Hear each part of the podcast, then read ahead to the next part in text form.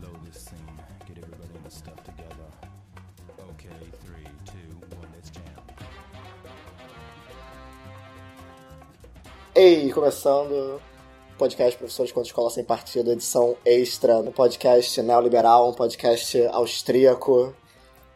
Comigo aqui, nessa mesa, Renata Aquino. Olá, bom dia, boa tarde, boa noite. E Renata, apresenta aqui pra gente então essa convidada mais do que especial que a gente tem aqui com a gente. Hoje a gente tem uma convidada muito interessante que a gente precisa falar sobre o Paulo Guedes. Então a ideia desse programa é fazer um dossiê sobre o Paulo Guedes, já que a imprensa não tem feito muito bem o seu trabalho. Então a gente está aqui com a Regiane Roveler. Roveler, falei certo? Roeveler. Roeveler. Ela fez História pelo FRJ. Ela faz parte do Laboratório de Estudos sobre Militares na Política, o LEMP, que é coordenado pelo, pelo professor Renato Lemos. Ela fez mestrado em História na UF e agora ela é doutoranda também na UF. É, orientada pela Virginia Fontes, não é? Deixa eu te perguntar uhum. isso. E também é professora lista da FGV. É, então acho que a gente pode começar para apresentar um pouco a Regiane e fala sobre o seu tema de doutorado atual, Regiane. Acho que é interessante, super válido o tema. Sim, boa tarde a todos. É, quer dizer, não muito boa, né? Não temos tido muito nem tardes, nem manhãs, nem noites boas, é, principalmente noites, né? Porque dormir está difícil. Mas é, eu acredito que nessa conjuntura, né, que estamos tão, né, todo mundo bastante que, que sabe o que está acontecendo, né? Bastante ansioso, bastante preocupado, deprimido até. Eu acho que nosso trabalho como pesquisadores é aportar com o que a gente sabe fazer né, de melhor, que é pesquisar. Então, veio a calhar que esse, esse tema que a gente vai conversar aqui no programa de hoje, né, a trajetória do, do nosso possível, provável super-ministro, o senhor Paulo Guedes, é, tem bastante a ver com o meu tema de pesquisa já há alguns anos, né? No meu, na minha, no meu mestrado em História, eu estudei é, uma organização chamada Comissão Trilateral nos anos 70 e agora no doutorado eu estudo uma entidade empresarial hemisférica que chama Conselho das Américas. É, essa entidade existe desde 1965 e é até hoje atuante. É, e o que é interessante né, é notar como os grandes empresários estiveram envolvidos né, no processo político, é, tanto na, na ditadura né, que tivemos no Brasil e na América Latina, nas várias ditaduras, quanto nos atuais regimes democráticos. Né?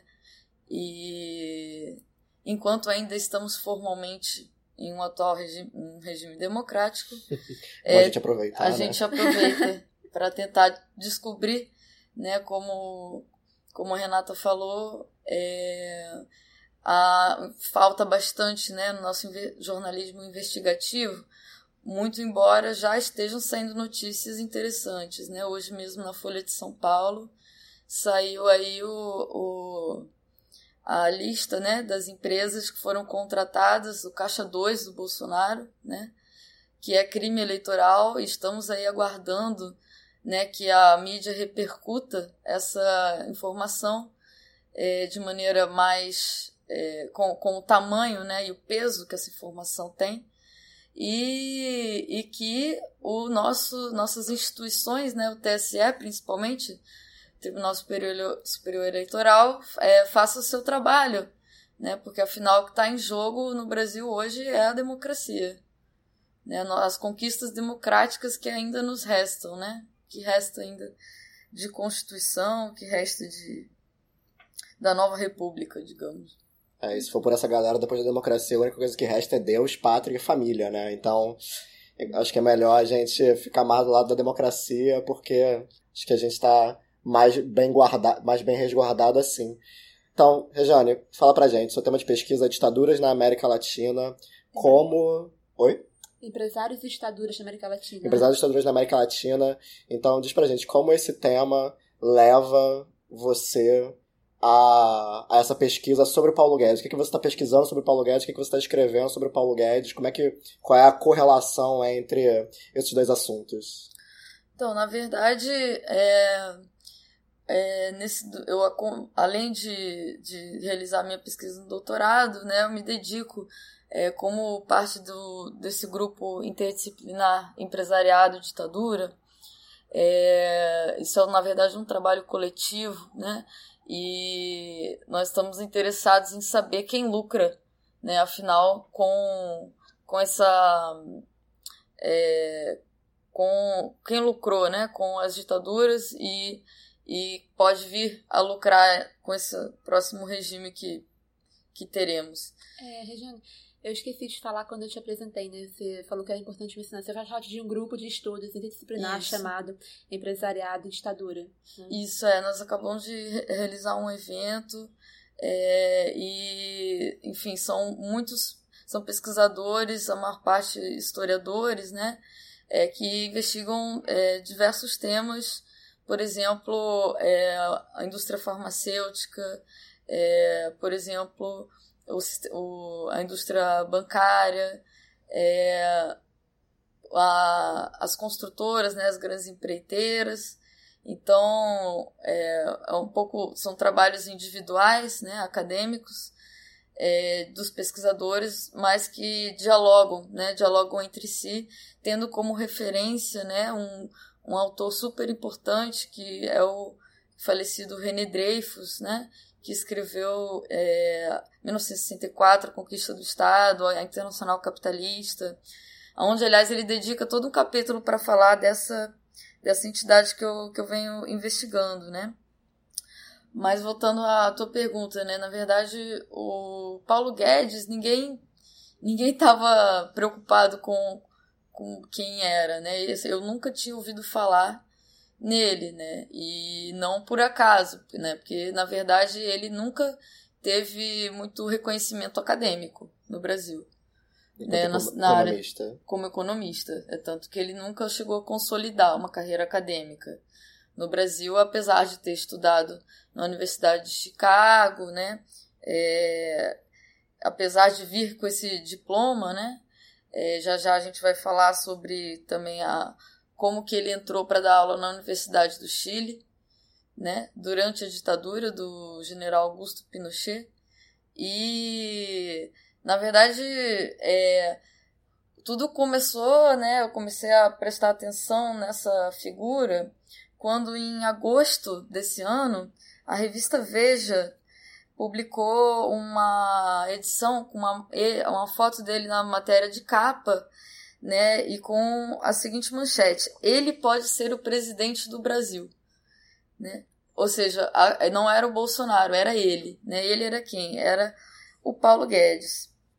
É, essa parceria, né? Como eles chamam entre o Bolsonaro e o Paulo Guedes, é, segundo essa reportagem da Veja, teria sido feita por intermédio é, de um instituto chamado Resgata Brasil, que é um estudo que sequer tem um site é, e que na verdade está ligado quando, quando você vê né, as propostas do, do instituto, né, é, é, ela está ligada a um movimento que foi formado em 2015 chamado Revoltados Online.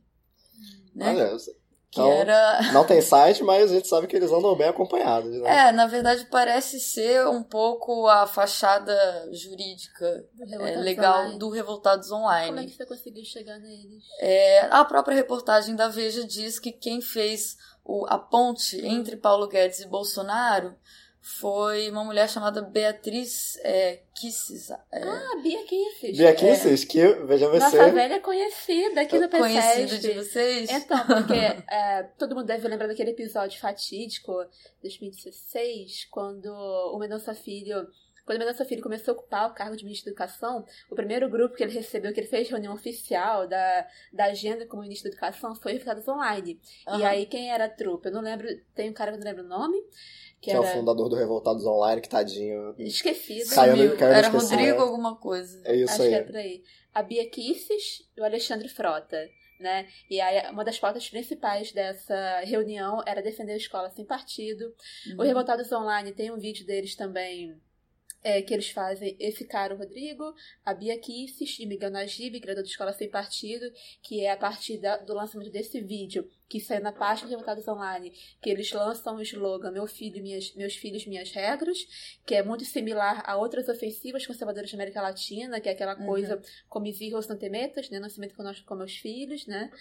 A Bia Kicis, que agora é deputada eleita pelo Instituto Federal. Junto do Alexandre Frota, eleito por São Paulo. Né? Meu Deus. Então, enfim, né? Só dando um background aí também. Muito interessante, eu não, não sabia dessa informação. Essa é a Bia Kicis.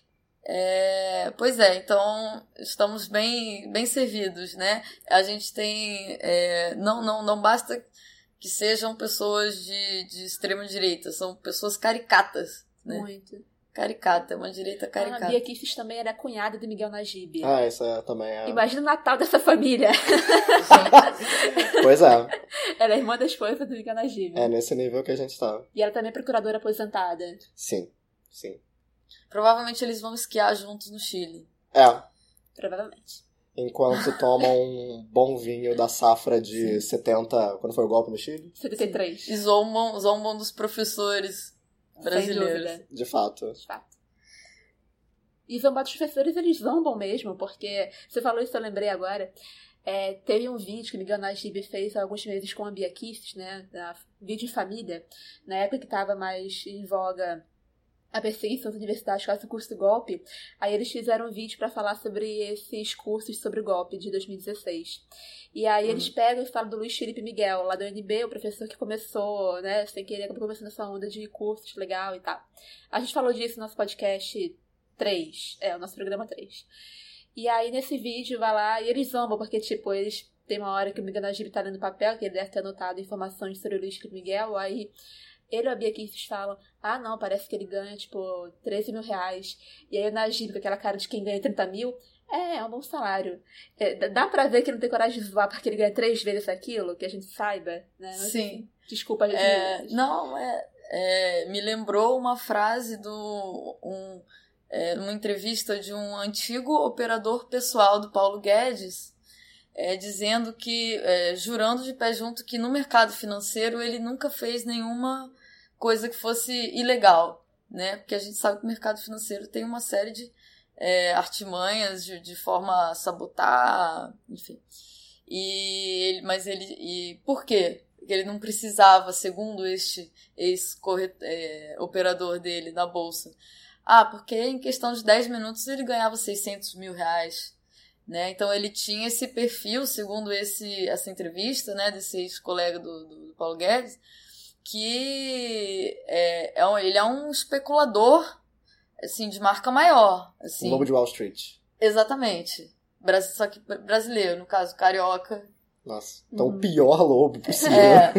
É, é. Mas, e aí, como é que você, a gente tá te interrompendo direto. Não, mas Você comentou que foi a Bia Kicis que fez a ponte entre o Paulo Guedes e o Bolsonaro. Exatamente. É, foi, foi quando eu, eu, eu falei, putz, peraí, é, agora não temos só uma candidatura né, do Boçal na Aro, agora temos um Chicago Boy na parada, né? Um legítimo, legítimo Chicago Boy. E o que, que é um Chicago Boy? É, o Chicago Boy foi como é, foram apelidados os economistas formados na Universidade de Chicago, né, que é desde os anos 50 uma refer um dos, dos bastiões, né, uma das grandes referências do pensamento neoliberal, pelo menos de uma de suas vertentes, né, da vertente é, que o, o Pierre Dardot e o Christian Laval chamam de austro-americana, né, cujo principal representante é o Milton Friedman. Então, Chicago Boys, é, ele, é o, ele, é o, ele é a grande referência né, é, dessa corrente. E, bem, a última vez, a primeira vez né, na América Latina que a gente viu essa combinação entre é, Chicago Boys e militares foi explosiva, né? Foi no golpe chileno, né? No golpe que derrubou o governo de Salvador Allende, 73, 11 de setembro, né? O nosso 11 de setembro, né? Foi esse, da, da América Latina. E a gente sabe muito bem o que aconteceu depois, né? Foi uma das ditaduras mais é, sanguinárias do, do, da história, é, com milhares de, de mortos desaparecidos, é, campos de concentração, é, tudo que vocês podem imaginar de mais bárbaro foi, foi a ditadura do Pinochet no Chile.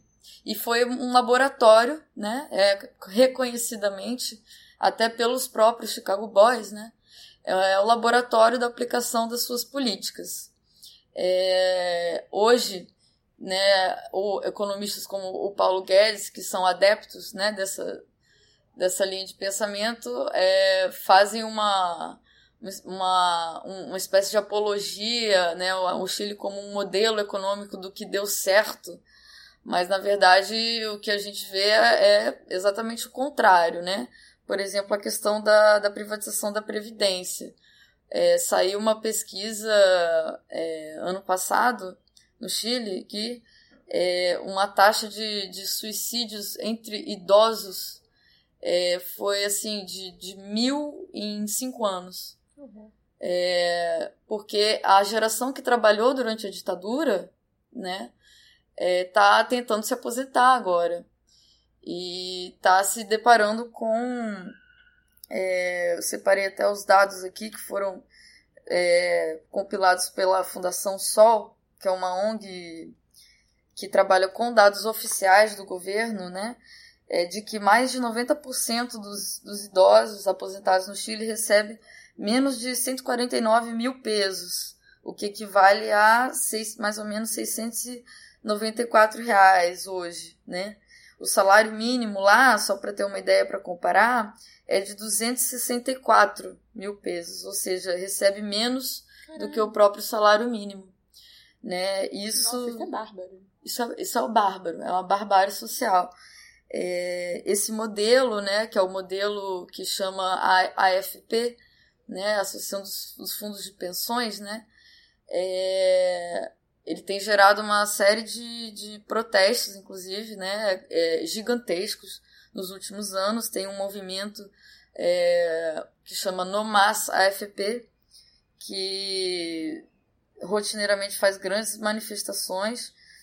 É, e isso, mas isso vem, né? São, são, são, eles estão colhendo os frutos, né, do que foi a privatização da previdência feita pelo Pinochet em novembro de 81, né, segundo a qual, né, é um, é um modelo segundo o qual o empregador não contribui, nem o Estado, né, só o trabalhador individualmente fica responsável por fazer a sua própria poupança individual.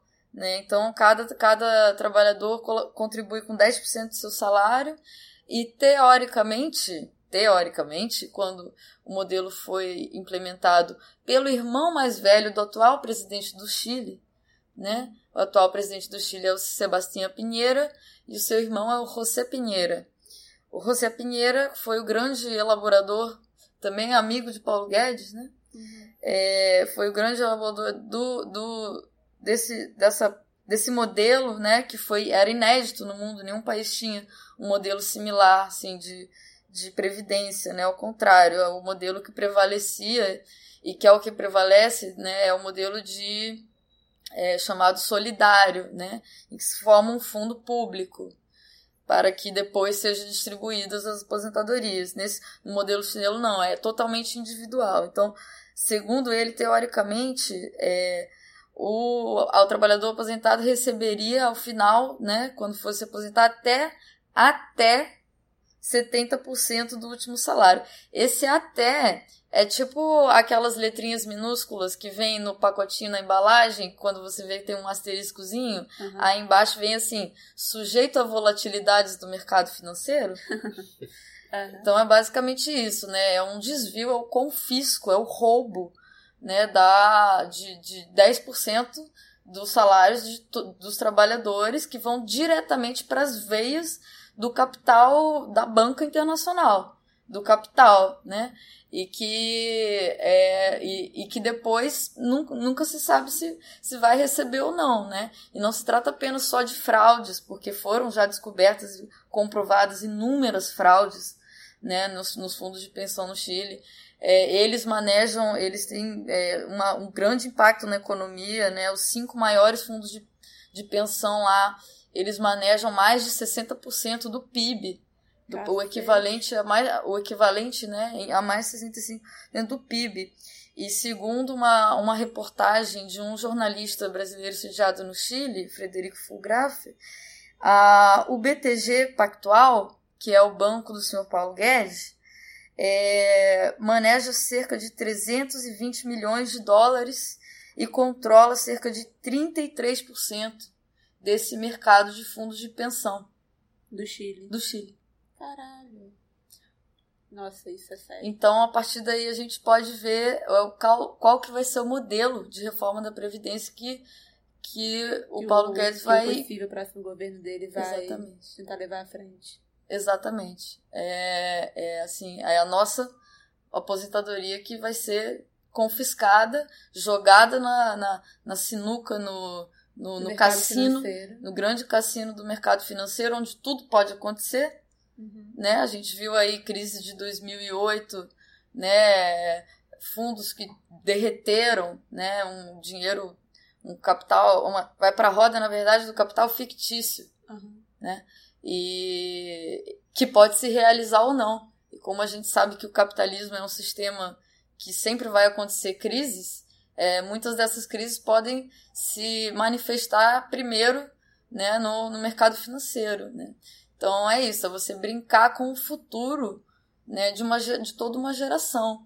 E é, não por é... acaso os chilenos estão se suicidando. E, e enquanto isso, o senhor Paulo Guedes só me escreve artigo lá na coluna dele no Instituto Milênio, fazendo loas ao modelo econômico do Chile. Imagine um modelo econômico que leva a elevados índices de suicídio entre idosos. Isso é um modelo que eles acham que é a ser seguido.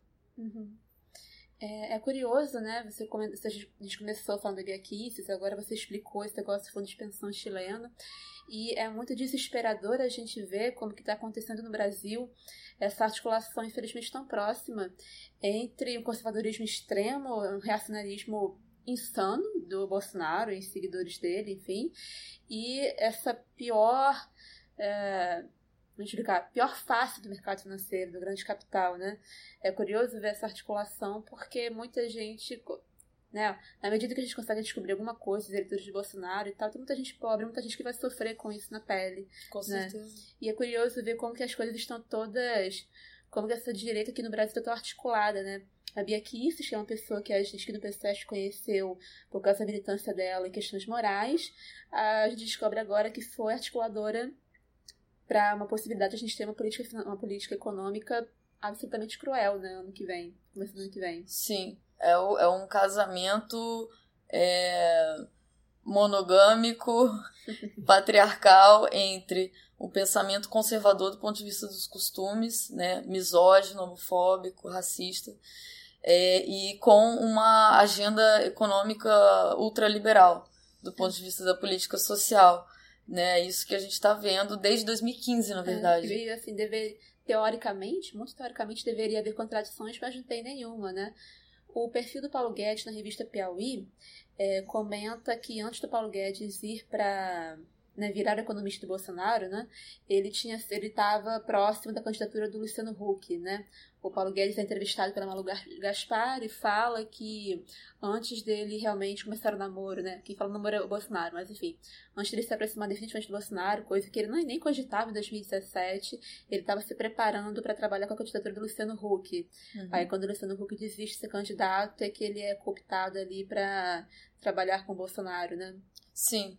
É, na verdade, como que é, vou contar um pouquinho a trajetória dele. Uhum. É, acho que vale a pena. Vale. Ele é um cara, carioca formado em economia pela UFMG, com mestrado na FGV, que vai para a Universidade de Chicago, como eu falei, né? É, segundo uma reportagem da Folha, ele era keynesiano antes, né? E, e mas vai para a Universidade de Chicago, faz lá é, uma tese de 63 páginas é, datilografadas, é, que nunca chegou a ser publicada. E ao contrário de outros nomes, né, como Carlos Langoni, é, Cláudio Haddad, que, de economistas brasileiros que estudaram na Universidade de Chicago e, e foram muito mais é, reconhecidos é, academicamente, foram ser professores de é, instituições é, importantes, né? Ou tiveram, sim, tem vários livros publicados. Paulo Guedes não, ele interrompe, a, ele é, desiste da, da carreira acadêmica, simplesmente vai ser um, um, um investidor, né? Ele funda em 83 o Pactual é, e depois que depois vai se transformar no BTG Pactual. É, ele é colocado, né? Isso, isso é bem interessante, né? É, como que ele entra para dar aula na Universidade do Chile. É, segundo essa, essa reportagem do, do Fulgraf, quem o, o, colocou no posto de professor da Universidade do Chile que é uma das mais prestigiadas, uma das mais importantes historicamente, né? É, lá é, foi um, um, sujeito chamado Jorge Constantino Demétrio Selume Zaror, é, um empresário de origem árabe que seria parte do núcleo duro empresarial pinochetista. Né? É, esse Jorge Selume ele tem é, atualmente um império financeiro é, é, no Chile e com certeza beneficiado pela própria política do, da ditadura, né? porque ele inclusive ocupou cargos importantes ao longo dos anos 80. Ele foi é, o que eles chamam de diretor general de pressupostos, que é um cargo super de confiança, é, e, e além de outros cargos é, ele, junto com o Hernan Buch, Carlos Cárcere, é, Christian Larroulet, Luiz Larraín, eles fundaram em 1990 é, um instituto chamado Libertar e Desarrollo, LID, e que é, muitos comparam, né, é um congênere, é, é como se fosse um milênio, né? Libertar e Desarrollo é liberdade e desenvolvimento. Isso, e Desarrollo. É, esse instituto, ele, inclu ele não só é, fazia uma apologia à, à ditadura, como chegou a colaborar financeiramente, chegou a dar dinheiro para o Pinochet quando o Pinochet estava lá na Inglaterra. Na sua. É. Para sair da prisão domiciliar. Cacete. Assim, é, é, é aberto, é escancarado. Não tem, eles não, não escondem. Uhum. Assim, o que muito explícito. É, é, muito explícito, né? E é e aí você percebe, né, como na verdade o liberalismo deles é um liberalismo puramente econômico, não é, né, é um liberismo, talvez, né, para usar um, a expressão do, do Benedetto Croce, né? É o liberalismo para a economia. Então, quando as pessoas falaram assim, não, mas agora ele, é, o Bolsonaro pode ter jeito, porque agora ele vai ter um liberal na chapa. Porra nenhuma. É um liberal, sim, mas é um liberista, na verdade, né? E essa é uma prova de que a relação entre o liberalismo econômico e o liberalismo político, preocupado com liberdades individuais, direitos fundamentais, é uma relação puramente contingente, né? As coisas não precisam uma da outra para existir. Exatamente. É, o, o, que, o que não se fala é que para construir né, o tal livre mercado e para incentivar a livre iniciativa, né, a liberdade individual, etc., etc., é preciso de um Estado repressor. É preciso de um Estado que garanta né, é, a lei e a ordem, que garanta uh, os, os contratos e que, em última instância, zele pelas é, pela liberdade do capital né, em se associar livremente, enquanto é, enquanto encapsula a classe trabalhadora, né, que não tem é, que é a classe dos despossuídos, né, e não tem muito para onde recorrer. É, Regiane, você sabe que ano ele começou a dar aula no Chile? Você lembra? Foi, no, foi nos anos 80. É porque no perfil da Piauí, se eu não me engano, o perfil da Piauí comenta muito que a, a Manu Gaspar pinta ele como um cara ressentido academicamente. Aí, Sim. o perfil fala das tretas dele com o pessoal da USP, USP não, da, da PUC do Rio e tal. Mais um ressentido com a USP.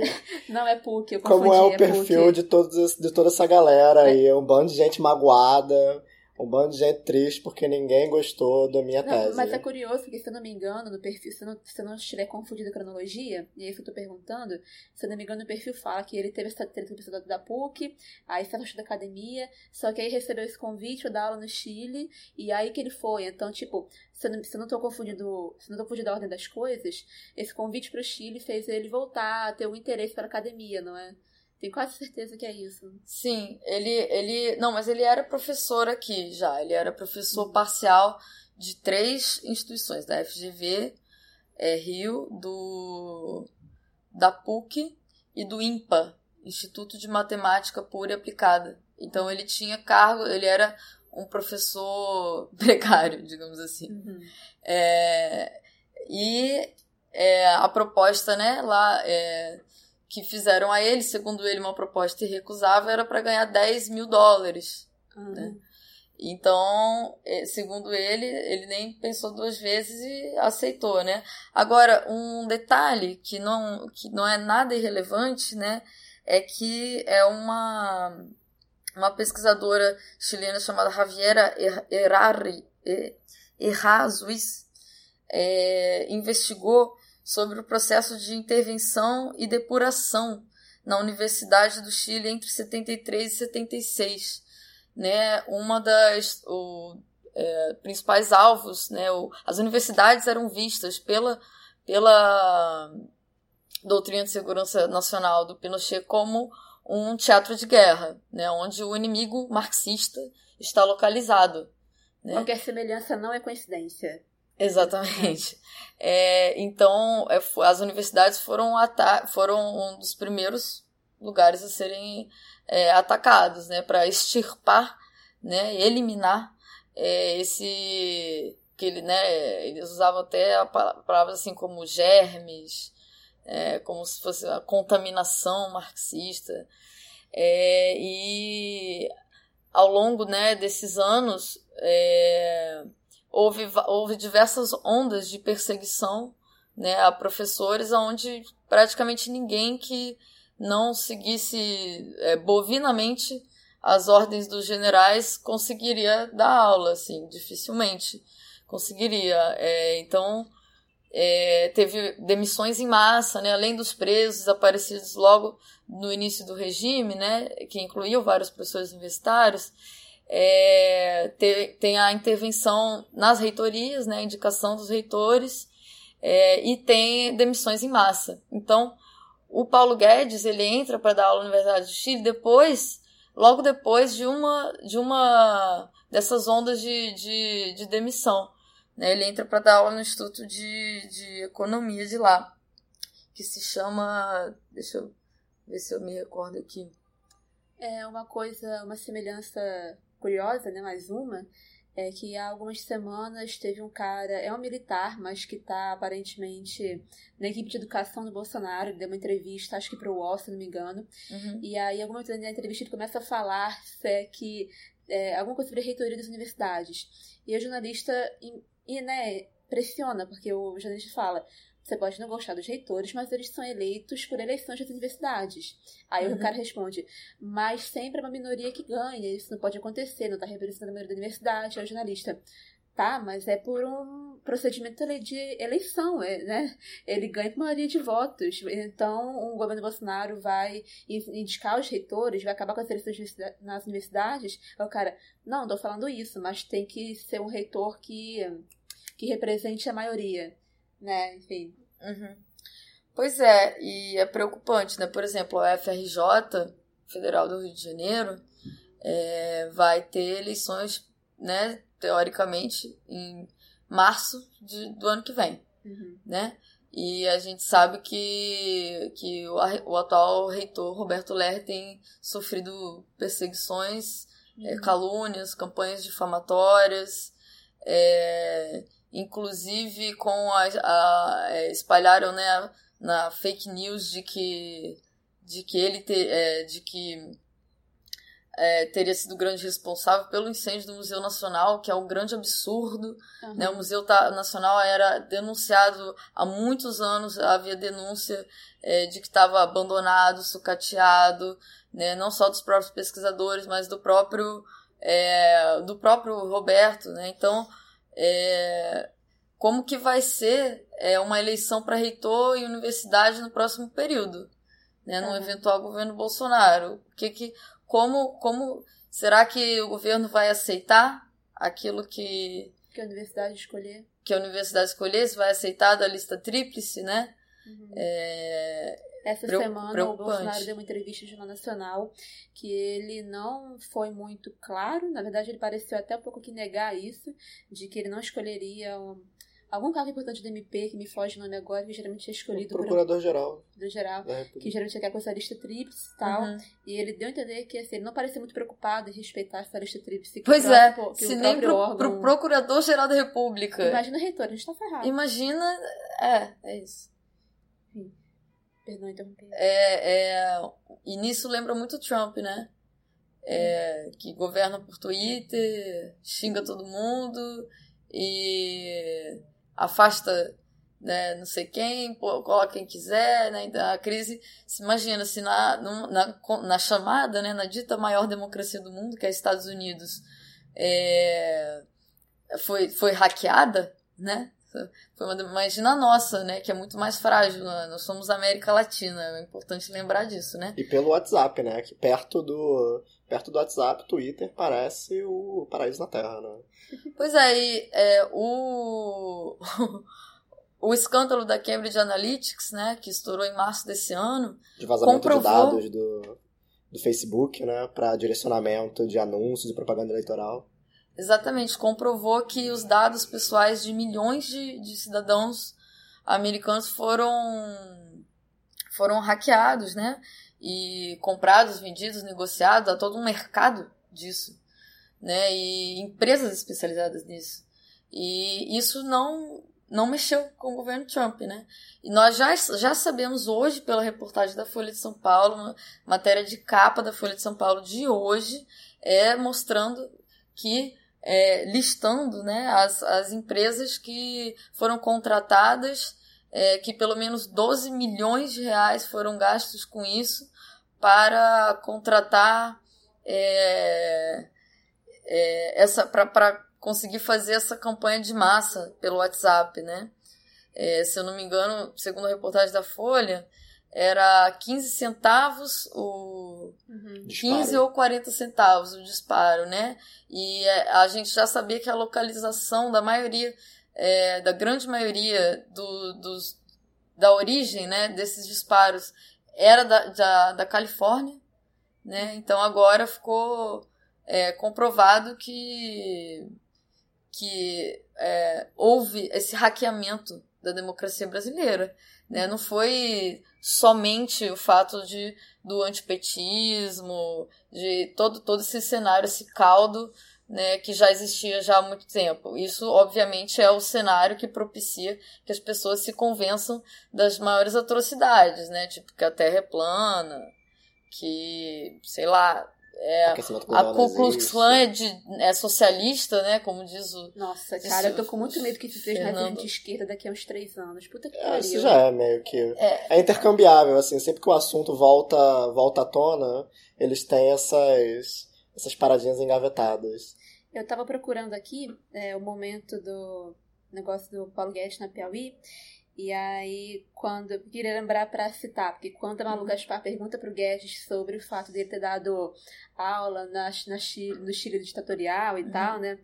Aí ele responde assim: o Baixa, que é outro economista que ele claramente é ressentido. Aham. Edmar Baixa, né? É, Todo mundo é muito. tudo- essa galera é muito ressentida. O- Pondé, Olavo de Carvalho, esse cara aí, todo mundo re- bom dia, Aí o. Guedes fala pra repórter: o Baixa dava aulas aqui na PUC durante a ditadura e ninguém fala nada. Aí, fecha aspas.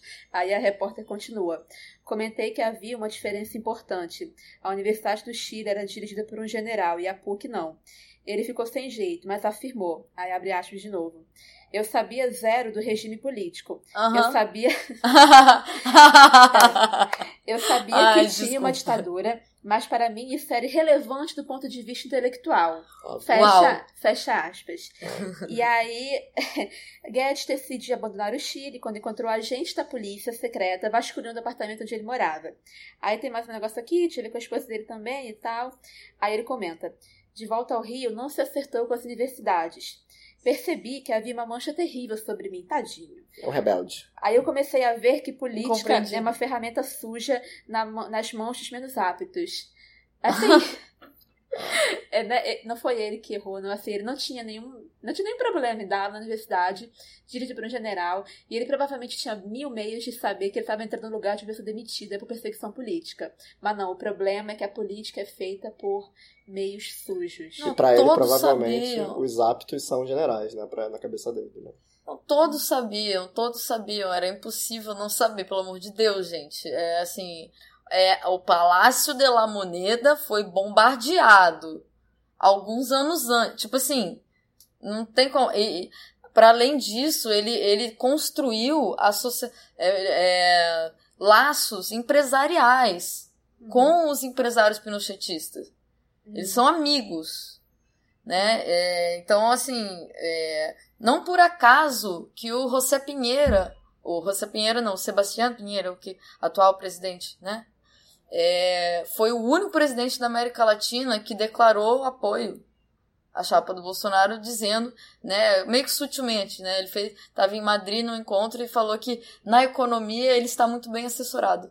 É, é. Por que será? Porque, a porque as coisas se separam, né? Economia e política vivem em mundos diferentes, né? Não tem nenhuma influência Sim, na outra. E uma outra informação também bastante, é, talvez, é, que, que, que pode, pode levantar até futuramente outras descobertas, né? É que o filho desse Jorge, Jorge Selume, que é o quem colocou o Paulo Guedes na Universidade de Chile, é um E Jorge Selume é irmão do presidente atual do Chile. não, não. Não, é, um, empre- é um grande empresário é, e, e que tem o, o filho dele, né, que é um psicólogo de 37 anos, também chamado Jorge Selume, é, formado pela Universidade Andrés Belo, é atual ministro das comunicações. E ele foi escolhido como ministro, ele é conhecido como esse, El Senhor Big Data Nossa, caraca. o Jorge Selume Filho. Ele, na campanha de eleitoral lá de 2016, é, ele trabalhou para Renovação Nacional né, de direita e foi um case de sucesso, né, como eles devem chamar Ai, entre eles. Eles Ai, meu conseguiram é, eleger é, dezenas de, de o que lá se- é alcalde, né? Seria equivalente a mais ou menos prefeitos aqui, além de o que é equivalente a vereadores, né? Em alguns milhares, né? Em todo o país. E ele foi, ele se formou em psicologia e trabalhou na Cambridge Analytics por anos. Então Nossa. é, é quase que é só ligar os pontos assim, né? É Aham. quase que e é atual dono, né, do, da maior empresa chilena de Big Data. Isso tá na imprensa chilena, todo mundo sabe lá. É, El Mostrador, que é um jo- jornal é, que não tem nada de esquerdista, né? Tipo, os grandes jornalões de lá trazem e, publicaram isso. abertamente o falam tempo disso abertamente. É o senhor Big Data, é o dono da Artul, que é uma empresa importante de Big Data lá. Né? Uhum. Então, é, como, como não não pensar que pode haver, né? Não dá para afirmar com certeza, mas como não pensar que pode haver, né? É, uma ligação do Paulo Guedes com, é, Com empresas de Big Data através via Chile. É, a gente sabe que teve uso de Big Data na campanha do Trump, a gente sabe, saiu recentemente umas duas reportagens, pelo menos, que citavam isso, que o Steve Bannon, que ajudou muito o Trump, também Uhum. se reuniu com o Bolsonaro, então, Sim, enfim. com o Eduardo Bolsonaro. É. E a gente está vendo agora no primeiro turno que houve algumas surpresas intrigantes na eleição como um todo, tipo o Zema em Minas Gerais, o tal do Witzel aqui no Rio, Uhum. né? Eh, A votação do Bolsonaro ficou na, na média com que a última, a última pesquisa feita no sábado antes da eleição. Mas o que a gente está vendo, né, tentando entender agora, é que é, esse coloca muitas aspas aí, debate político, ele não está acontecendo na esfera pública, né?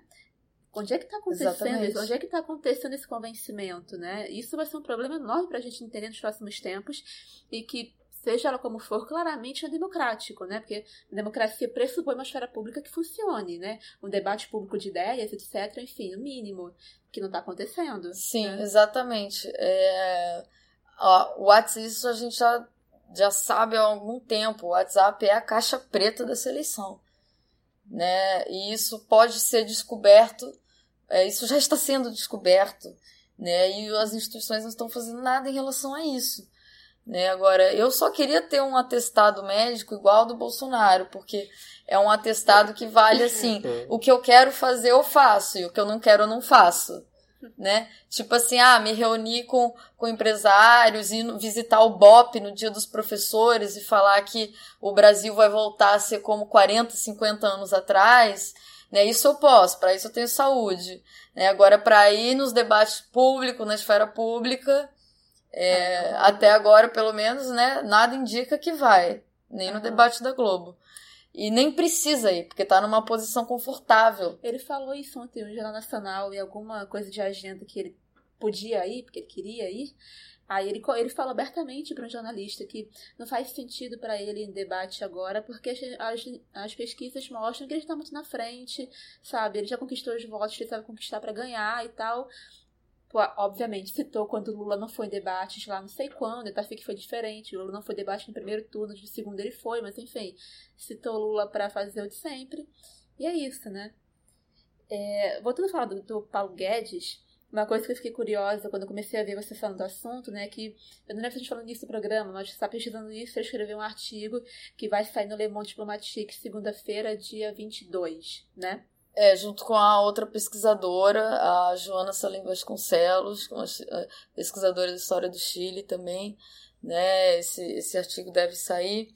E, mas é só o início. Isso assim, provavelmente isso que a gente está tá vendo é só a ponta do iceberg. Uhum. Né? A gente é, inclusive nós não somos jornalistas, somos historiadores. É. Né? Então o que a gente trabalha são com fontes da imprensa Uhum. né? E contrasta fontes, entrevistas, né? É, a gente, enfim, usa o trabalho dos jornalistas que no Brasil é, é bem pouco, né? Tanto que a melhor reportagem, né, so, é, sobre o, o Paulo Guedes, a questão do Chile, foi essa de um jornalista que mora no Chile, né? Da revista Fórum. É, saiu na revista Fórum essa, esse artigo. É, Paulo Guedes, o Chicago Boy de Bolsonaro e seus vínculos com a ditadura Pinochet. Eu... Dia 27 de setembro. Vai estar aqui embaixo nos links do programa. Uhum. É, eu, quando eu vi um post seu que eu decidi que eu pensei, cara, a gente tem que fazer um programa com ela, foi quando você. Esses dias você tem postado as coisas que você tem encontrado pesquisando para artigo. E aí, esses dias você fez um post que você comenta que o Paulo Guedes ele aparece numa nota de rodapé de um livro do René Dreyfus. Aí eu dei uma surtada. Aí eu fiquei. Porque aí. O... Não, não é em nota de rodapé, não, é no texto mesmo. Também. Eu entendi a nota de rodapé, porque é tipo, no perfil da Piauí, que foi o que eu li com mais atenção, por isso estou citando mais, é, até aparece que, assim, quando ele volta do Chile, ele funda o BTG Pactual com mais um cara, e ele começa a se afastar da universidade, mas começa a falar muito com jornalistas e tal, e ele sempre criticando as políticas econômicas dos, go dos governos, né, que ele acompanha, e aí ele vira, e começa a virar uma figura, vai ficando, se tornando uma figura pública ao longo do tempo de crítica econômica e etc, né. E aí, a impressão que eu fiquei é que, assim, ele tava esse tempo todo aparecendo mais ou menos nas beiradas, né, não se mostrando tanto, assim, mais ou menos, não sei. E agora ele pegou. Ele vai ser o protagonista do palco, sabe? Usando uhum. um candidato imbecil. Como é que Sim. essa virada acontece? É de um economista meio qualquer coisa lá, um, um bom investidor, mas temos econômicos, temos acadêmicos não muito expressivo e como é que hoje ele está no centro disso tudo? Olha, quem, quem é essa pergunta de um milhão de dólares? Porque é, assim, eu acho que nunca ninguém imaginava, cara, que tipo assim, em 2015, né, que é quando a direita volta às ruas, né, que tinha o pato amarelo da Fiesp, né, a gente lembra, né? 15 de março. Nossa, parece que faz 30 anos, mas eu, É. eu lembro. Então, quando surgiu isso daí, é, essa galera, cara, é, o, o príncipe, os integralistas, os, os, os, sei lá, que os monarquistas, os, eles, eles eram ridicularizados pela própria direita. Tipo assim, pelo o próprio MBL e o Vem Pra Rua queriam eles longe na manifestação. Tinha briga para ver onde os carros de som iam ficar para demarcar espaço, porque eles não queriam ser confundidos com essa galera que, que acha que Montesquieu era comunista. Entendeu? É, então, assim, Ah, e é, é, é- é, tipo assim, é este pensamento, é o pensamento mais é, irracional e, e, quer dizer, pensamento irracional é uma contradição em termos. Né? mas acho que Mas- pra essa galera tá, tá valendo, acho que não tem problema. É, é isso que está acendendo, assim, é o, o Paulo Guedes, eh, você citou, né, eu, eu fui pesquisar porque o Dreyfus, ele é um grande dicionário do, do- da, da política e dos empresários do- no Brasil, ele tem um livro chamado O Jogo da Direita, publicado em 1989, né, nesse livro, é todo feito com matérias de, de, de imprensa, todas as fontes primárias que ele usa são reportagens é, da grande imprensa, o Globo, o Jornal do Brasil. É, ele fala num dos últimos capítulos né, sobre a formação de um movimento que chamava MCD Movimento Convergência Democrática do qual participavam grandes representantes do, do- de, dos banqueiros, né, é, por exemplo, Otávio Gouveia de Bulhões, é, e é, muitos membros do antigo IPES, né, que era o Instituto de Pesquisas e Estudos Sociais, né, que era o nome fachada do, do grande centro formulador das contra das da, do programa é, do PAEG, né, que foi implementado pelo governo Castelo Branco já na ditadura, né, o grande centro elabora, elaborador das políticas da, da, do golpe de 64, né, e também da campanha de desestabilização do governo João Goulart. Foi um desses, desses dessas entidades que ajudaram a montar a campanha de criação de medo e medo de inimigo, que ajudou Exatamente. A, um, né, a criar as possibilidades do golpe militar, né? Exatamente. O IPES ele tinha vários é, grupos de trabalho, né? É, propaganda, comunicação, elaboração, é, e ficou conhecido, né, por, por ter aqueles vídeos que passavam antes das sessões de cinema, né? É, o Brasil está em perigo, a ameaça comunista, que, que mais parecia, parecia mesmo. Não dava para saber, né? Quando passava o filme, se era. O que, que era ficção? Se era o filme é, teoricamente sério, informativo, que vinha antes, do, ou os filmes em si. Né? E, enfim, é, o Dreyfus chamou esse movimento, esse MCD, de é a primeira grande tentativa de formação de um polo como foi o IPES nos anos 80.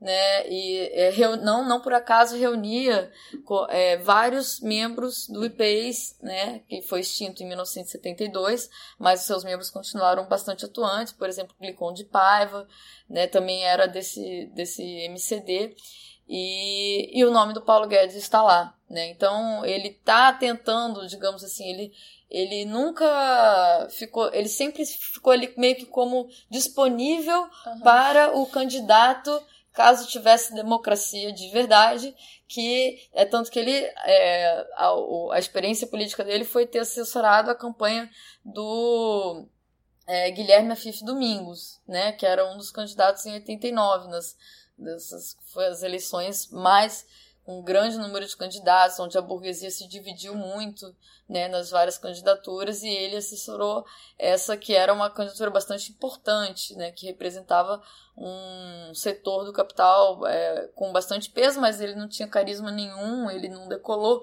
é, é tipo um Alckmin, né? E, e acabou que. E aí depois nunca mais chamaram, acho que chamaram ele para nada, ao que, ao que conste. Né? Mas ele sempre teve ali, meio que um pouco, né, como vocês falaram, ressentido. É, não só a falta de reconhecimento acadêmico, mas também político, porque se a gente pensar bem, né, o Edmar Baixa, o Carlos Langoni, o André Lara Rezende, o pessoal todo da Casa das Garças, É todo mundo ocupando cargos públicos de alta visibilidade. enquanto que ele não. nomes que você citou foram quase todos importantes para políticas econômicas, né, dos últimos, para alguns momentos políticas econômicas dos últimos 30 anos, né, enquanto Paulo Guedes não. Então, Exatamente. É, ele, ele vai mesmo virar investidor, especulador depois do BTG Pactual, né?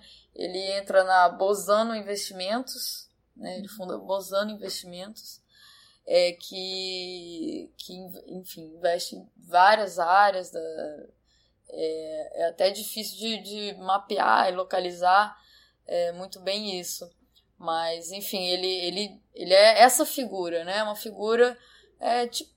Cara, é, é eles são. To, é o combo completo. É o mal militar, que é o Bolsonaro, né? O, o, o vários militares importantes da própria ditadura, Golbery, é, Geisel, todo mundo chamou o Bolsonaro de mal militar. O cara estava disposto a explodir uma bomba e matar a colega de farda. E, e tipo, é, rompeu com a hierarquia militar Uhum. Né? Todo mundo sabe essa história. Então, você junta um mal militar, um mal econômico. É, é tipo é o combo completo mesmo, assim. Em todas as áreas você junta o que há de mais de mais tosco. É tipo é, é o concurso de, de, de quem é mais tosco. E aí os ganhadores estão todos junto com nessa nesse bloco, né? Aí a gente tem na Câmara, no Congresso, né? Isso, isso é muito fundamental. A gente tem um Congresso que pode se auto-suicidar, tranquilamente. Porque a, a, tem maioria de, de direita ou extrema direita, né? É, e, sim, essas eleições, né? A gente viu a Janaína Pascoal, né, uma das deputadas mais votadas na história. Joyce Hasselman, primeira candidatura, teve uma, teve uma, uma votação muito expressiva, teve, uma, teve investimento, né? Ela recebeu doação de empresários, né? Saiu, eu vi se alguma matéria e tal, enfim, dá para achar pelo Google. Então, enfim.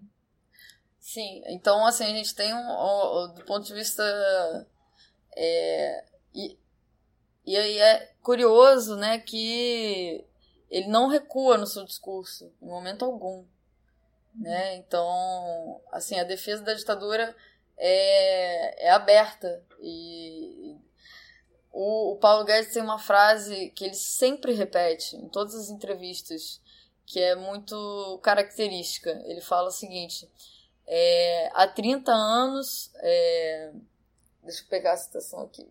Há 30 anos vi, temos é, estagnado a economia e corrompido a democracia. Detalhe: a democracia no Brasil tem exatamente 30 anos, ou seja, né? É só somar A com, a com B, um mais um, que a gente vê que o que ele está defendendo é o fim da Constituição de 1988. Uhum. Provavelmente ele vai negar isso até a morte, mas com é um certeza. ato falho muito significativo, é. né?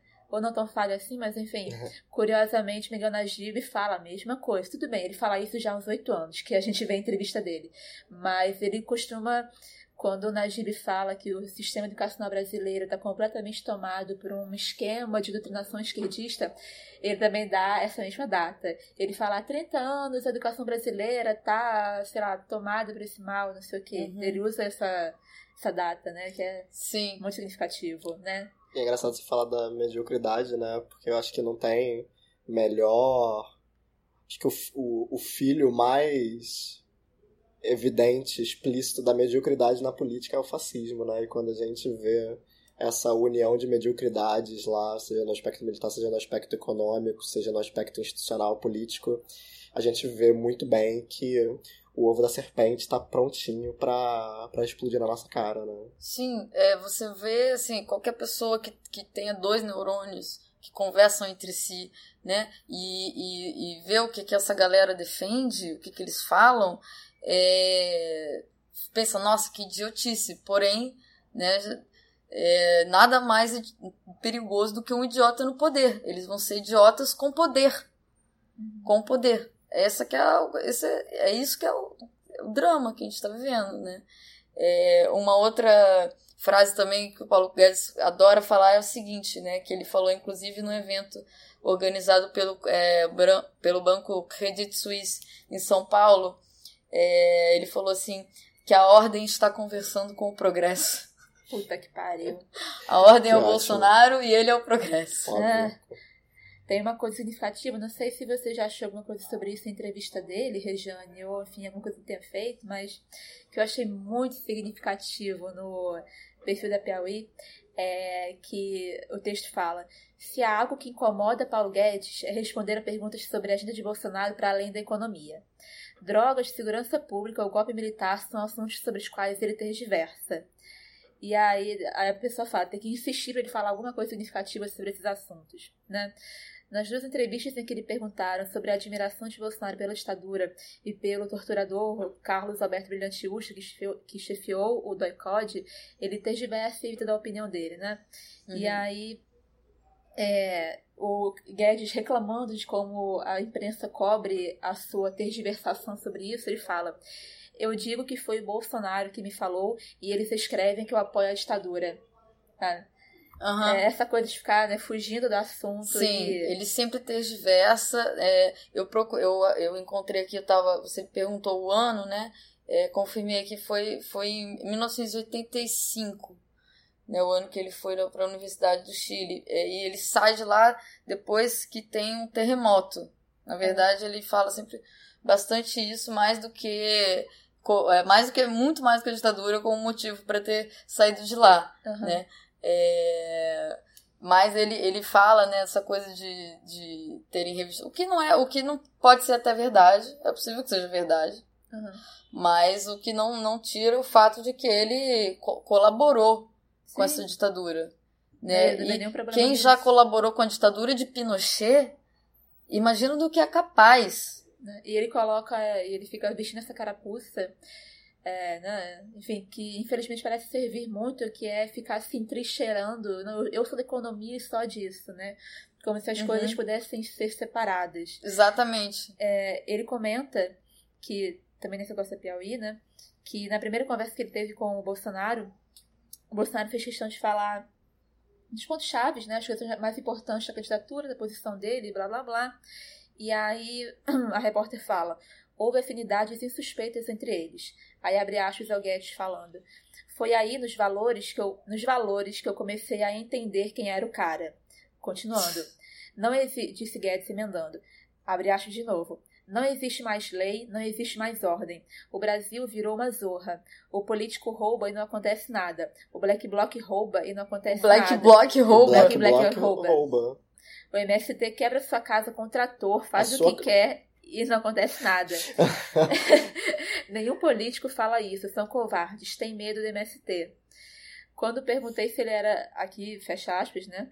Quando perguntei se ele era a favor ou contra a proposta de facilitar o acesso à população a armas de fogo, aí ele, ele responde: Eu morei nos Estados Unidos durante quatro anos, lá todo mundo tem arma. E aí, né? Uhum. Mas, mas a repórter, mas então, o que, que você acha disso? Não sei. No campo, eu acho que o cara precisa. Se morasse no campo e tivesse pessoal querendo invadir minha casa, eu queria ter uma metralhadora. Então, enfim, acho que uma coisa que a gente pode focar agora, chegando mais no final do programa, é como que está acontecendo uma articulação muito assustadoramente né, de sucesso, né, onde nenhum dos lados vê nenhuma incoerência nessa articulação, né, sem nenhum pudor de apoiar a ditadura daqui, tortura de lá, política econômica absurda do outro. É, tem se ignorado o conflito de interesses, isso que você falou há alguns minutos atrás, de que o, a empresa, né, a especulação que o Guedes chefia, que tem muito dinheiro no Chile, isso não é dito, né? Enfim. E é isso, é muito assustador essa articulação, né? Como que ela está acontecendo, como que ela vem se desenhando. E assim, pra gente aqui, eu e o Diogo, a gente chegou nessa coisa toda por meio da educação. Então, é é bem bizarro como eles estão tendo sucesso em construir uma alguns pontos nodais, algumas, alguns slogans que pegam em vários campos, tipo educação, uhum. cultura, é, sexualidade, sabe, economia, né, para criar um todo que é um todo que a gente já viu mais ou menos um pouco na história e que não é boa coisa, né? Pois é, é você estava falando, né, como ele tergiversa de falar sobre vários assuntos Né? O caso do, da colaboração com a ditadura é, é explícito. É interessante é, ler os artigos dele no Instituto Milênio, que os termos né, que são, são utilizados, assim, não há uma apologia explícita à ditadura. Uhum. Você não vai encontrar ali, não, porque viva Pinochet, não vai, não vai ter isso. Uhum. Mas, assim, é, o, o, modelo econômico de sucesso é o do Chile. Como que isso foi conseguido no Chile?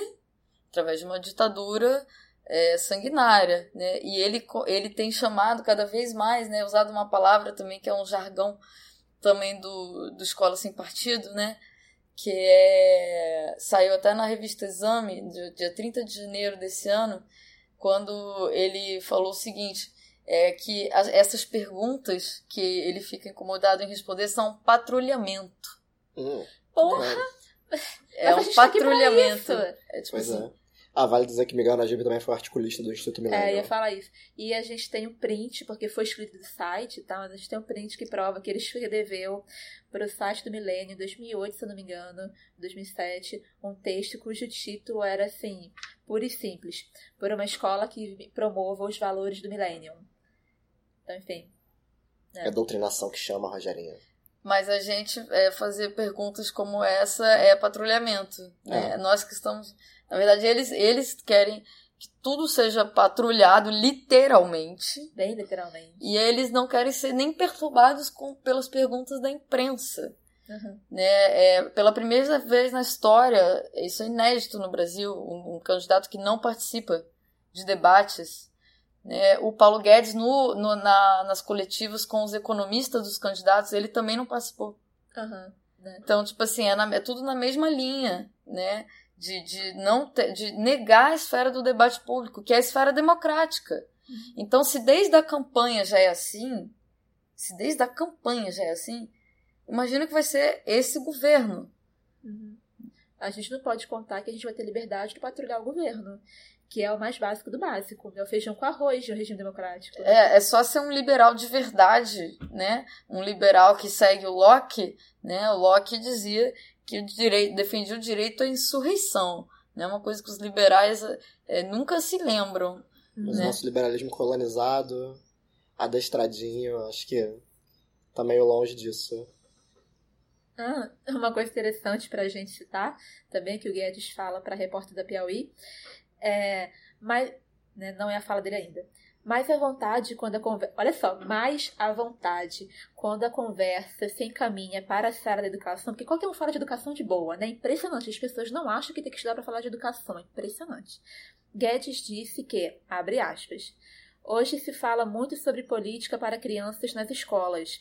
Eu posso entender quando Bolsonaro diz que a esquerda está deformando a qualidade do ensino. Ensinar uma ideologia obsoleta, destruidora de riqueza, desagregadora socialmente para uma criança é uma mutilação. Nossa. Tá aí, né? Todos os termos-chave do Todos. Miguel Najib, de todos eles. Fechou a cartela do bingo. Faltou ideologia de gênero. É, mas tem a coisa do. É política. Mas tá implícito, né? Tá, tá, tá, tá implícito. Desagregadora socialmente é a, Aham. a palavra-chave para isso, né? É, né? O que, que é se desagregar a sociedade, destruir a família? Sim. Certamente.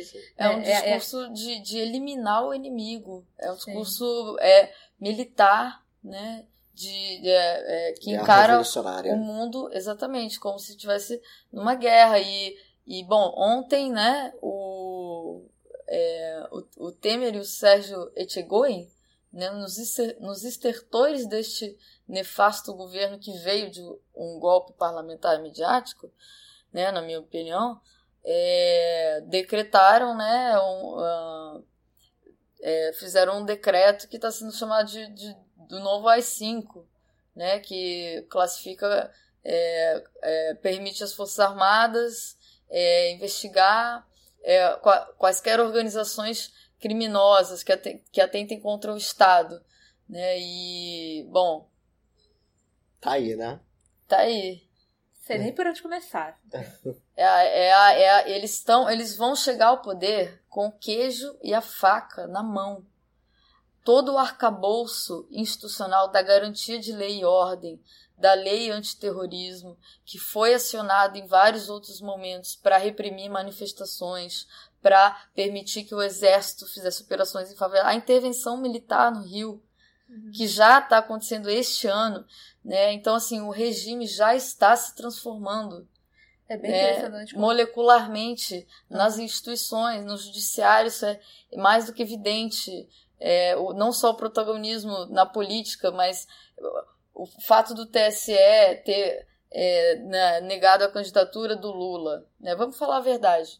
Estamos nessa encrenca toda, é, entre outras coisas, porque, mesmo sabendo que o Bolsonaro, um candidato antidemocrático, era o segundo citado nas pesquisas, foi caçado a, a possibilidade de candidatura do primeiro colocado nas pesquisas.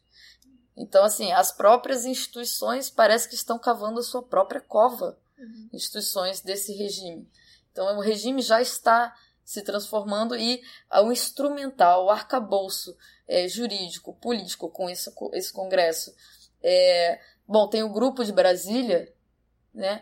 É, a Folha de São Paulo, é, há umas três semanas, fez uma reportagem sobre um grupo de 20 militares e civis liderados pelo é, general Augusto Heleno e pelo general Oswaldo Ferreira, que são dois generais de quatro estrelas, né, que é a mais alta patente, se reunindo em Brasília desde setembro do ano passado. E que agora fun funcionava essas reuniões na casa do Oswaldo Ferreira e agora funcionam num hotel, cuja diária custa 700 reais. E então, assim, eu não tenho a menor dúvida de que há um golpe em curso no Brasil, um novo golpe o golpe depois do golpe. Ah, acho que assim, que a gente acabou a gente conseguiu sistematizar, usando a figura do Paulo Guedes como eixo nessa conversa, é como que se vai criando né, as condições de possibilidade de queda de um regime democrático.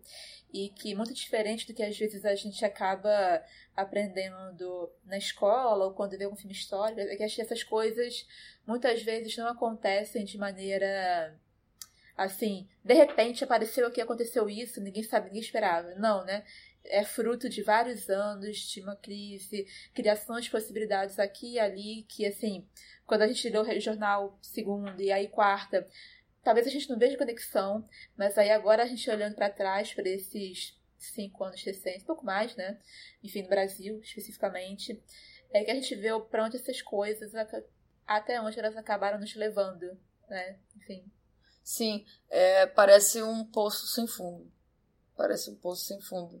Quando você pensa, é, quando em 2013 é, a gente foi, né, a esquerda foi varrida das ruas, né, quando co começou com reivindicações legítimas de saúde, educação, transporte, 10 centavos, é, e é, essa bandeira foi sequestrada pela mídia, né, para transformar num movimento contra a corrupção.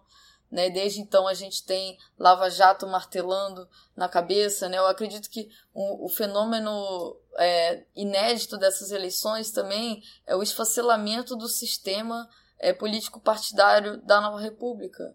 Uhum. Né? É o fim dos partidos tradicionais e o descolamento entre representantes e, e representados é, total. É um cenário, é uma crise de hegemonia.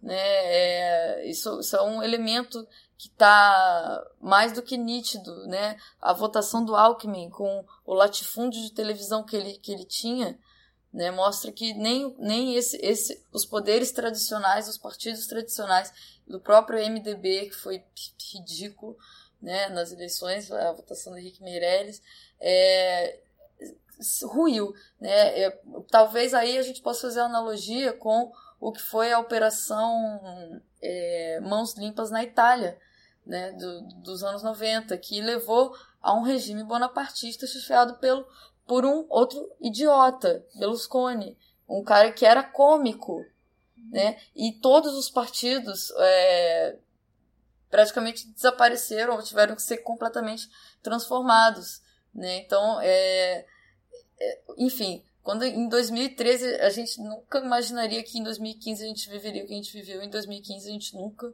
imagina, eu fico pensando o que que, o que, que será, o que que vão, o que que, que, que dá para dá para ir mais fundo nisso, né? Porque tipo não basta, não são apenas representantes da direita, são da, da direita é, mais não sei, não tem um adjetivo para isso. É, é, não, não, sei como classificar é, essa, esse, essa chapa, essa candidatura, esse movimento, né? Tem claros elementos fascistas, né? Fascistizantes. É, agora, é muito provável que, como a recessão econômica, né, se, se for provavelmente implementada uma política ortodoxa para procíclica com relação à, à recessão, né, é, que é a receita do Paulo Guedes, do Chicago Boys, né, é, o que vai acontecer vai ser que em pouco tempo é, muita gente que está votando no Bolsonaro achando que é, ele vai acabar com tudo que está aí, porque acreditou que a corrupção era o problema né, da crise econômica, era o que causa a crise econômica e o desemprego, muita gente vai, vai ver que não era bem assim. E como que esse, esse governo vai se sustentar se não a base de porrada? Uhum, é. Sim. Pessoal, Eu acho que a gente conseguiu tocar nos principais pontos, né? Sistematizar Conheci um pouco mais Paulo Guedes. Muito obrigada, Regiane. Foi fenomenal. Né? A gente estava conversando quando eu te chamei para participar que a gente precisa fazer mais esse movimento, né, de publicizar essas pesquisas que a gente faz, ainda mais desse tipo que o que você está fazendo, você comentou agora há pouco. É praticamente trabalho de jornalismo investigativo, né?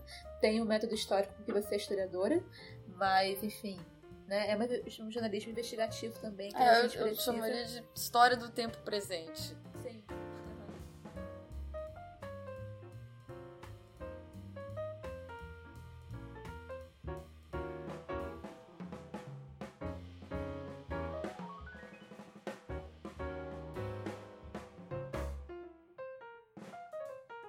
Então, gente, como é que. O que, que a gente fala, né? Como que a gente fecha esse programa depois, depois disso, tudo, tudo? O que dizer, né? O que dizer depois disso dramático. tudo? Dramático. Situação dramática. Olha, é, eu acho que é, tem, tem uma coisa que, que a minha professora fala, Virginia Fontes, que, que sempre eu lembro nessas horas de drama, drama, tão dramáticas como a, gente, a que a gente está vivendo, que é nem a ditadura mais sanguinária consegue eliminar o conflito social. Né? O conflito social ele é inerente a uma sociedade dividida em classes, uma sociedade onde há exploração, onde há opressão, onde há hierarquias, onde há, enfim, é, onde há tudo isso. Nunca, sempre vai haver conflito e, portanto, sempre vai haver luta. Sempre vai haver aqueles que se levantam e resistem. Né? Nós fizemos dia 29 uma manifestação gigantesca, belíssima, liderada pelo movimento feminista. É, temos outra marcada agora para sábado, né, que é muito importante todos comparecerem, porque essa já não é, é, já nunca foi, né, também uma luta só das mulheres, é uma luta que foi, enfim, protagonizada inicialmente pelas mulheres, mas ela já é uma luta de todo mundo, já é uma luta, é, enfim, pelas conquistas democráticas, né? É, pelo, pelo, pelo estancamento dessa guerra social né, que, que substituiu a política de conciliação social, né, desde que assumiu Temer. Então, nós tivemos, por exemplo, a luta contra a reforma da Previdência, e a reforma da Previdência é, ela não é popular. Né? Tanto que o próprio Bolsonaro na sua campanha ele não ele evita falar ou fala que vai fazer diferente da do Temer, né? ele tergiversa. É, porque esse é um ponto fraco.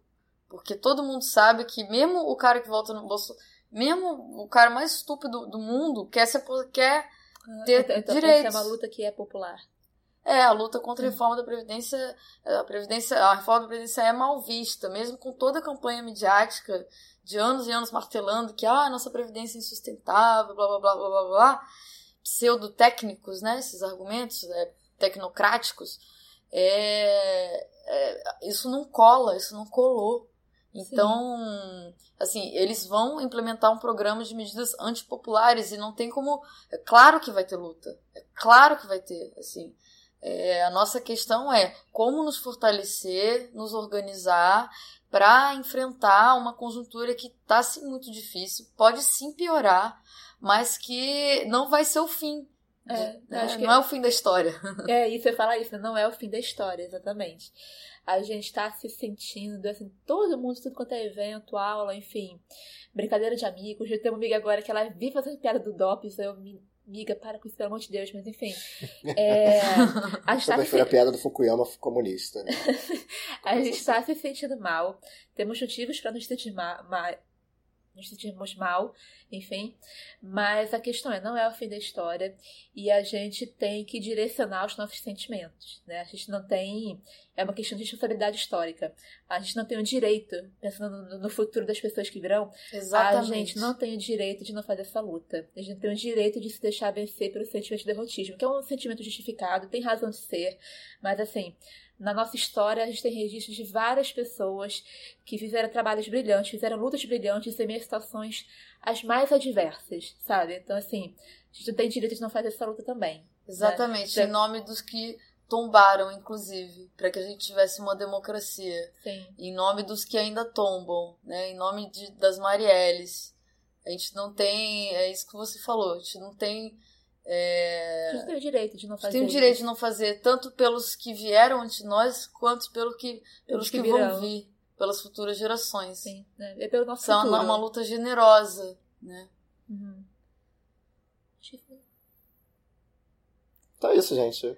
Bebam água, derrotem o fascismo, façam a revolução. Gente, bora lá, Rivotril, vamos dormir, é, acorda de manhã, diverte alguns votos. É, não, eu não, não acho que tenha muita chance, não, É, sinceramente. mas, va- mas vamos Mas eu acho que sábado. a gente tem que pensar pro, pra além. Eu tô pensando em 2019. Sim. Tô pensando nas lutas grandes que estão por vir, porque não vai, não, não, não vai acontecer de, por exemplo, as mulheres, movimento de mulheres, não vai, não vai, não tem como voltar atrás. Uhum. Essa mulherada já se levantou e já não, não vai baixar a cabeça. Não vai baixar a cabeça. Né? Assim como no governo Trump. As lutas do, do Black Lives Matter, as lutas, né, o, o, a greve internacional de mulheres, puxada muito pelas O movimento americanas. dos jovens contra o armamento, né? Exatamente. É, poxa, no Brasil a gente tem as Mães de Maio, a gente tem movimentos da periferia, movimentos culturais, movimentos sociais muito importantes, é, MST, MTST, a gente tem, a gente tem organizações, né? Uhum. Então a gente tem que é, é isso, a gente tem que abraçar o que a gente tem, a gente tem que se abraçar, se amar muito importante. nesse momento e, e, e pensar na melhor maneira né, de conduzir essa, essas lutas. Mas para conduzir essas lutas a gente tem que estar bem embasado, Sim. né? teoricamente, com pesquisas. A gente tem que saber qual é o inimigo né, e como para poder saber né, como derrotá-lo. Aproveitando o ensejo, então, Rejane, dá aí uma indicação, então. Indicações de como as pessoas podem se embasar bem. Aproveita, então, qualquer é, divulgação que você tiver aí para fazer das, das atividades do seu grupo, as coisas que você está escrevendo, as coisas que você tem feito. Manda aí, o espaço é seu. Olha, eu recomendaria para o pessoal que tem interesse nesse tema da ditadura no Chile e no Brasil, é, primeiro de tudo, né, os clássicos do, do autor que eu mencionei aqui logo no início, René Dreyfus, né, 1964, Conquista do Estado, A Internacional Capitalista e O Jogo da Direita. É, para além dessas leituras, né, a gente tem todo, toda uma... é, tem também o capítulo é, que que, que esse, é, nós escrevemos para o relatório final da Comissão Nacional da Verdade, né, que é um documento oficial do Estado, né, um texto sobre os empresários e os civis que colaboraram com a ditadura, é um capítulo é, escrito a muitas mãos, que está tá disponível no, né, no, no, no, enfim, na internet, é só dar um Google é, relatório final da Comissão Nacional da Verdade. E ali já vai ter um bom resumo, bem didático e fácil de ler, e, Uhum. mas bem informativo. Aí como é Sobre- que a gente chega no capítulo de vocês? Ele tá no tomo 2, é, textos, textos temáticos. Textos temáticos. Chama Os Civis que Colaboraram com a Ditadura, é o título do, do, do capítulo. É, mas, é, que mais? De documentários, né? A gente tem vários é, na, na, no- na- sobre a ditadura no Chile, né? O documentário mais é, o incontornável é o A Batalha no Chile, do Patrício Guzmán, né? Mas tem que há um que são seis, que é dividido em seis vo- é, volumes, né? Digamos, Não são três? É, cada um tem duas partes. Ah, sim. E é, ah, tem também ele, ele que- que recentemente também é o diretor do Nostalgia da Luz, que é um filme belíssimo também, é, que fala sobre o deserto do, do Atacama ponto de vista astronômico e do ponto de vista dos, dos restos mortais dos desaparecidos políticos, né? E é, o documentário Chicago Boys também que tá no YouTube. Tudo isso que eu tô falando tá no YouTube, tá legendado em português. É... que mais? De, de- de- É um mundaréu de coisas, assim, que é, quem, quem se interessa pelo tema pode consultar. É, a própria imprensa, né, a própria ah, especiais que foram feitos agora, né, é, quando foi lançado o relatório é, final da Comissão da Verdade, é, e enfim, fonte de informação é o, é o que não falta, né? Para quem quer se informar, para quem não quer, é só acreditar no que chega na corrente do Zap. Você, Renata, qual corrente do Zip Zop você recomenda? Ah, tem muita coisa que a gente indicou naquele programa de indicações das eleições que eu lembrei hoje. Se não me engano, eu indiquei do Trino do Choque, que é um documentário Ah, que ele é muito. Ele é muito bom e ele é muito didático para mostrar como é que funciona essa aplicação de políticas cruéis, principalmente econômicas, né? Porque o documentário fala do Chicago Boys também um pouco, né? Fala de como o Chile foi esse laboratório, enfim. Então aqui repetindo a indicação que ela está se mostrando ainda mais necessária. É, deixa eu ver. A Batalha do Chile a gente falou, eu tô assistindo, tá doendo, tô vendo devagar, mas é muito bom. Ah, não, não lembro de nada agora. Se lembra depois a gente coloca nos comentários, nos links e fontes do programa. certo. Sim. E tudo que a gente mencionou, né? Por exemplo, eu mencionei aqui os artigos do Paulo Guedes, do, do Instituto Milênio. É só entrar lá na página Uhum. e, e ver, né? O que que, o que, que ele, ele mesmo diz, Uhum. né? E, enfim. É, uma coisa que a gente estava comentando antes do programa é que, assim, especialmente nesses tempos, a gente tem que ter muita iniciativa em buscar as informações, né? Enfim, usar bastante o Google, buscar nomes das pessoas nas redes, assim. Tem coisas impressionantes que a gente descobre na primeira página do Google quando a gente joga o nome de alguém lá, né? Então, vamos aprender a usar isso e tentar, né, nos fazermos todos como difusores de informações bem embasadas. Exatamente. Então é isso, pessoal. É Estamos satisfeitos não, mas contentes até o momento. É, a gente acho que a gente conseguiu aqui resumir o que a gente precisa que seja publicizado, né?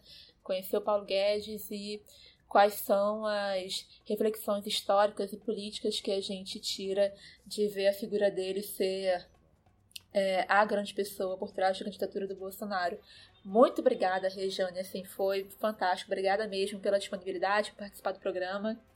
Eu que agradeço, parabenizo o trabalho de vocês, é excelente, fundamental, tanto como divulgação científica, é, quanto, enfim, contra, contra essa, essa onda obscurantista, né, que a gente está vivendo, assim, é quase que é, em defesa do, do, do básico do básico, da racionalidade, né, e, enfim, de um mundo menos odioso.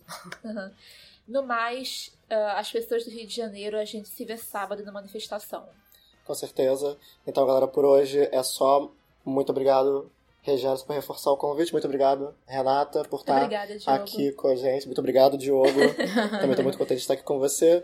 Então é isso, galera. Separados caímos, juntos somos fortes. Não deixe os bastardos te... Não deixe os bastardos inglórios te esmagarem. Até a próxima, pessoal. Beijo, tchau.